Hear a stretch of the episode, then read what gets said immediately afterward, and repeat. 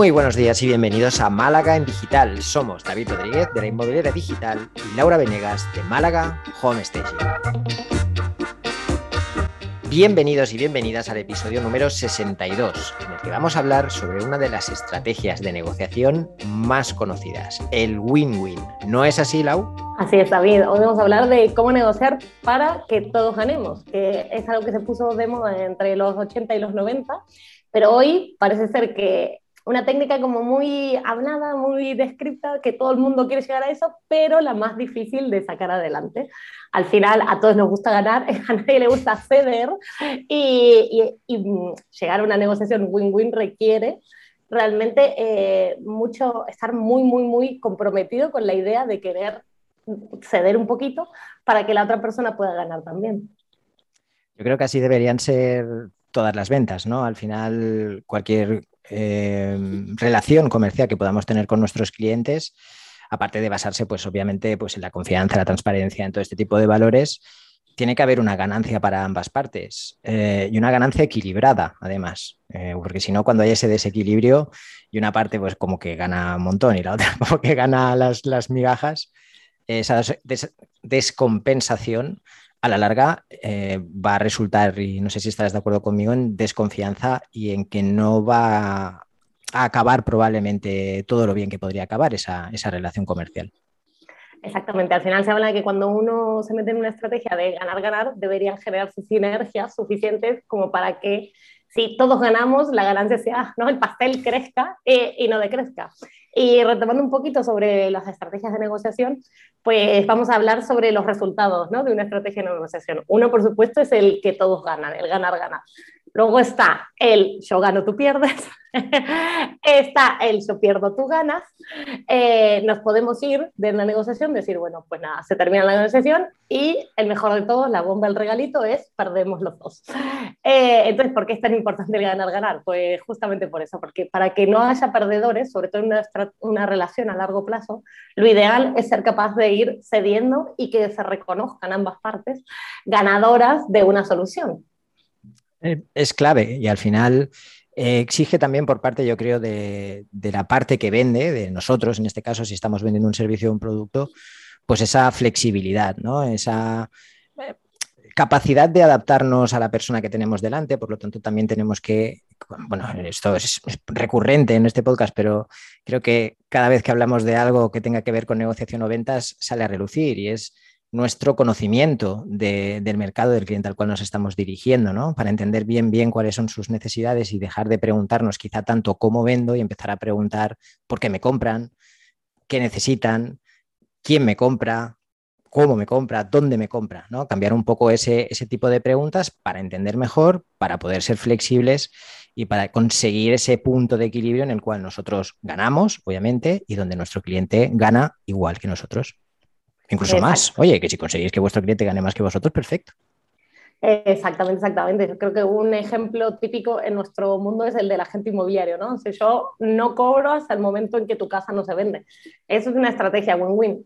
Y por eso es tan difícil la relación entre la gente y el vendedor, porque lo que hay que generar es cierta confianza, eh, hay que ser muy transparente, hay que estar al día a día, ¿no? Explicándole qué estamos haciendo y por eso también es que se caen, se rompen muchas de esas relaciones, ¿no? Porque o el comprador, bueno, perdón, o el vendedor piensa que la gente no está haciendo lo suficiente o el agente piensa que el vendedor no está dispuesto a negociar una bajada de precio o a hacer ciertas estrategias de marketing que lo pueden ayudar a vender. Ese es un ejemplo clave. Cuando todos se, se, sientan y dicen, bueno, ¿cuál es el objetivo común? Vamos a vender esta casa. Bueno, pues pongamos todas las herramientas que tenemos en nuestro, a nuestro alcance pues eso es una clara estrategia ganar-ganar y si se vende, pues bueno, todos contentos, ¿no? Al final ahí cobre la gente, el vendedor está contento y eso es lo que queremos todos. Claro, y cómo, cómo somos capaces de generar la confianza para que esa relación se desarrolle, porque sí que es verdad que, siguiendo con el ejemplo de la agencia inmobiliaria, pues hay un contrato, muchas veces ese contrato pues es en exclusividad, que esa exclusividad pues digamos que genera un compromiso mucho más grande para las dos partes. Tanto la inmobiliaria se compromete a hacer todo lo posible por vender, como el cliente también se compromete a confiar 100% en esa inmobiliaria, ¿no? Y como de fácil, aunque haya un contrato y haya toda esa confianza en una fase inicial, se puede desgastar si, por ejemplo, no lo alimentamos, no cuidamos de esa relación en el día a día, vamos informando al cliente de cómo va avanzando la venta, vamos eh, manteniendo con él, lo vamos haciendo parte del proceso. Porque sí que es verdad que por mucho que tengamos un contrato, si no hay confianza, mm, lo que decíamos al, principio es que un contrato no, no, crea la confianza ni la mantiene, sino que es una prueba de la confianza. Por lo tanto, nosotros yo creo que como profesionales, por mucho contrato que tengamos, tenemos que luego ir cuidando esa relación para que ese contrato siga siendo válido. Exactamente, exactamente. Eh, una de las piezas claves de, la estrategia win es que eh, la ganancia sea real y tangible para, todas las partes, ¿no? Eh, y lo que tú decías con agente versus vendedor, pues ahí está claro porque dejamos un contrato por escrito y tenemos que mantener la, credibilidad entre ambas partes, ¿no? Si hay un contrato escrito, si yo voy y vendo la casa por otro lado o se lo doy a una agencia, pues bueno, tenemos las consecuencias legales de haber roto esa confianza. ¿Qué pasa con nuestros proveedores? ¿no? Si, si, yo le digo a un proveedor, pues mira, déjame los muebles gratis para moblar eh, este piso y cuando se venda te los comprarán, eso ya es una promesa futura y es un sí cuando se vende, eh, quizás te los compren, es como, es demasiado en el aire, ¿no? Entonces, ser capaces de poder dar a la otra persona algo mucho más tangible, como puede ser, vale, déjame los muebles gratis y cuando se venda la casa, se venderán con la casa, eso sí es una estrategia win-win para ese proveedor nuestro, ¿no? Entonces, también hay que pensar desde el otro lado, ¿no? No porque decir, bueno, yo voy a hacer un trabajo de éxito, el otro también me lo tiene que hacer éxito. ¿Dónde está la seguridad de que la otra persona sí va a tener su beneficio? Claro, al final esa sería una relación win, medio win, porque tú estás haciendo que la otra persona cambie su modelo o cambie su, sistema de trabajo para que se adapte eh, al tuyo, ¿no? Y eso pues escapa totalmente de esta estrategia. Lo que hablábamos, flexibilidad, la capacidad de entender eh, qué es lo que el otro está demandando, qué es lo que el otro necesita, de qué manera le podemos ayudar mejor y de qué manera ambas partes se pueden beneficiar de este acuerdo. Y eso, pues irremediablemente nos obliga a ser menos estrictos, menos eh, cuadriculados ¿no? a la hora de, de encontrar estos acuerdos y ser capaces, lo que tú decías muy bien al principio, de ceder, de llegar a ese equilibrio entre tu ganancia y la mía. Totalmente, totalmente. Y al final, sin equilibrio no, no existe. Y quizás podamos hacer una negociación puntual, pero si queremos mantener la relación a largo plazo, pues Ahí está. hay, que, hay que trabajárselo bien. Eh, otro ejemplo del siglo XXI de, de, un poco lo que es, eh, lo que es la estrategia Win son los influencers, ¿no? que salieron eh, como una tromba para publicitar nuestros servicios y nuestros productos y al principio la estrategia era win-win de te mando, ¿no? Soy una joyería, te mando mi producto, tú te lo pruebas y se lo cuentas a tu audiencia, pero eso se fue profesionalizando como todo y esto a una velocidad de locos. Entonces, hoy en día los influencers creo que son o deberían ser los especialistas en negociar estas, eh, sí, este tipo de estrategias, porque ellos no solo tienen que empezar en gano yo, gana el que me está dando el producto, sino gano yo y qué le estoy ofreciendo a mi audiencia, ¿no? Entonces tienen que tener a tres, a tres bandas. Sí, es un win-win exactamente, tanto con el proveedor, porque para que esa relación continúe, el proveedor tiene que pensar en el influencer y el influencer también tiene que ofrecer algo eh, suficientemente valioso para el proveedor, ¿no? Y así es como lo que decías tú, una cosa es hacer una colaboración puntual de vez en cuando y otra cosa es influencers que mantienen relaciones estables y consolidadas con marcas durante mucho tiempo, ¿no? Eso requiere que las dos partes estén en ese, o yo creo, requiere que estén en ese win-win de manera constante y cultivando esa relación de, confianza y de ganancia mutua. Pero al mismo tiempo el influencer tiene que mantener un win-win con su audiencia. la audiencia sí que va a recibir la información de un producto que el eh, influencer debería haber calculado previamente si es bueno para su audiencia y a cambio pues el influencer va a recibir esa atención y esa visibilidad que le va a permitir al mismo tiempo conseguir nuevas puertas, abrir nuevas puertas, eh, crear nuevos negocios. ¿no? Entonces es, un win-win complejo, ¿eh? tiene que estar un poco derecha-izquierda mirando todo y creo que, es un ejemplo, como has dicho tú, muy claro del win-win moderno aplicado al entorno, en este caso digital sobre todo. Totalmente, totalmente. Eh, creo que nosotros como empresarios lo que tenemos que es desarrollar sobre todo esta técnica, porque incluso cuando estaba buscando libros para, para el episodio de hoy mm. no conseguía, porque es que se nos enseña que siempre tenemos que ganar, ¿no?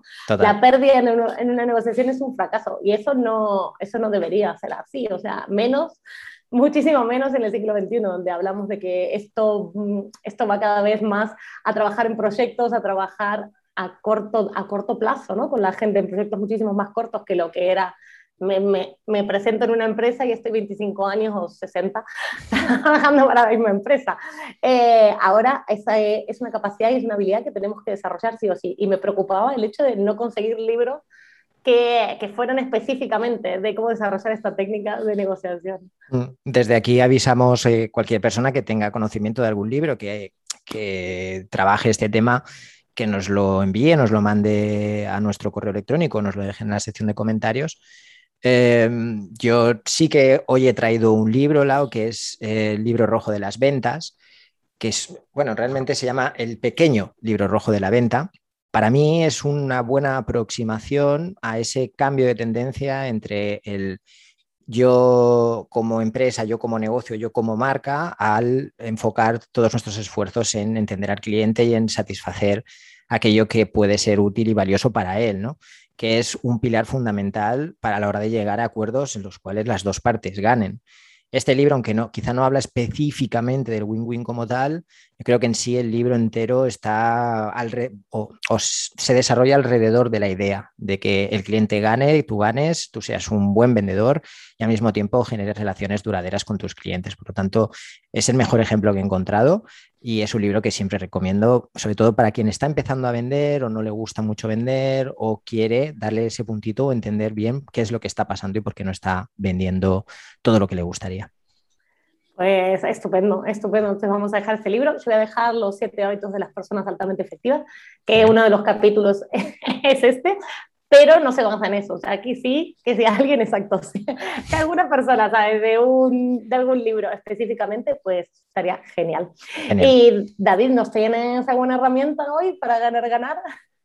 Ah, mira, creo que la mejor herramienta para entender el ganar-ganar como algo que es básico hoy en día para generar negocios que sean rentables y que sean duraderos es analizar aquellos negocios, empresas, multinacionales, marcas que están operando en el mercado con gran éxito y creo que nos daremos cuenta de que muchas de ellas basan sus relaciones, basan sus productos y basan sus servicios en un win-win directo con el cliente.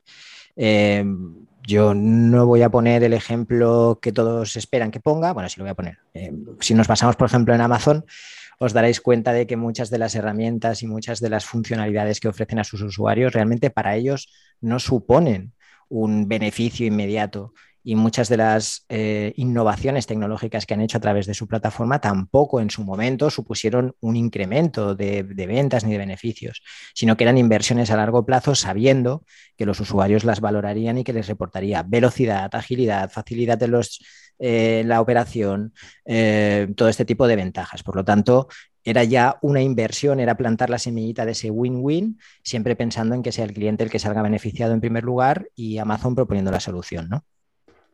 Qué bien, excelente, excelente ejemplo. Yo hoy no tengo herramienta, así que si te parece bien, vamos cerrando, David. Vamos para el cierre. Muy bien, muchas gracias David y gracias a todos por acompañarnos en nuestras conversaciones de cada lunes.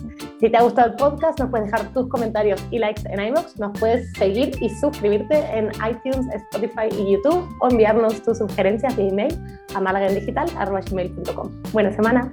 Que tengáis una gran semana, familia.